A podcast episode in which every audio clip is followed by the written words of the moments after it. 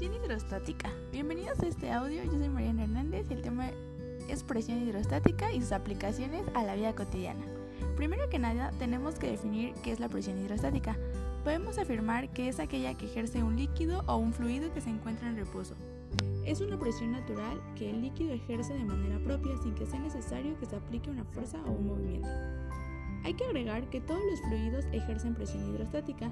No existe ningún fluido que no lo haga. Es una fuerza natural e inevitable al igual que la gravedad. Para tener un panorama más claro de esto, les daré un ejemplo. En el sistema de un gato hidráulico se tiene dos émbolos, uno con un área más pequeña que el otro.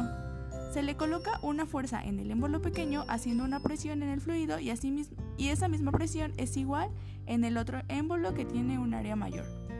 Luego, para que la presión sea igual en ambos lados, la fuerza debe ser mayor, así se crea una fuerza grande con una pequeña y esto es lo que proporciona levantar un coche con solamente la, fuerza de nuestros brazos.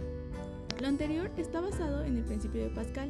El principio de Pascal nos dice que un cambio de presión aplicado a un fluido en reposo dentro de un recipiente se transmite sin alteraciones a través de todo fluido.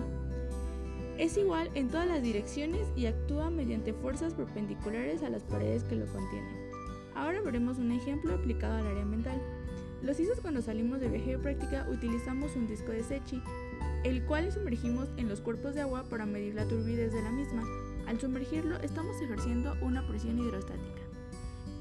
Esto, esto es todo de mi parte, espero les haya quedado un poco más claro alguna de las aplicaciones de la presión hidrostática en nuestra vida diaria.